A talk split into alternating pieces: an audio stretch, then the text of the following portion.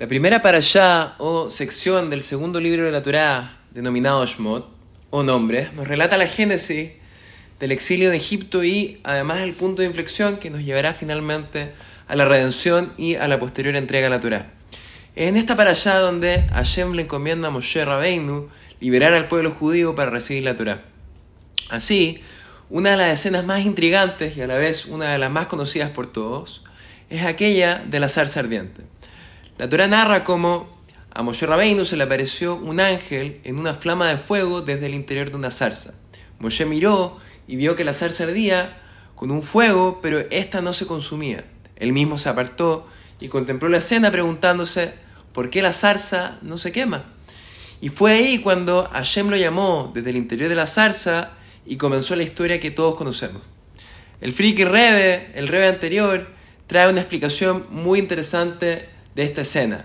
Él explica que el simbolismo de la zarza que arde pero no se consume es el siguiente. Acá hay dos escenarios totalmente contrapuestos de lo que significa estar on fire, estar en llamas. Una para el bien y el otro para todo lo no bueno. Por el lado del bien, estar en llamas hace alusión a los tzadikim y a aquellas personas que arden por Dios y que lo único que anhelan es apegarse a Él para cumplir su voluntad y sus preceptos. Por el otro lado, hay quienes también están en llamas, pero estos son los que arden por sus pasiones, por su tabot, por sus deseos e indulgencias. Y la verdad es que ambas situaciones son potencialmente peligrosas, ya que, por un lado, cuando la gente justa, cuando los tzadikim están en llamas por Dios, es tanto el deseo y el anhelo por acercarse a Él, que incluso pueden desdeñar la vida física y prácticamente salirse de sus cuerpos para lograr ese cometido netamente espiritual. Y vemos por un lado que esto fue lo que pasó posteriormente a los hijos de Aarón, Nadab y Abiú, que incluso murieron por ello, ya que salieron de sus cuerpos.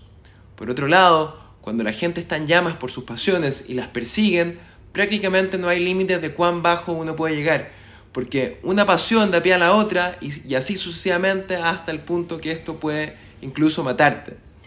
Con la zarza ardiente, Hashem le está diciendo a Moshe, mira, te estoy mandando a sacar a los judíos de Egipto para algo especial, no por la mera liberación física, sino que por algo mucho más elevado, esto es la entrega a la Torah.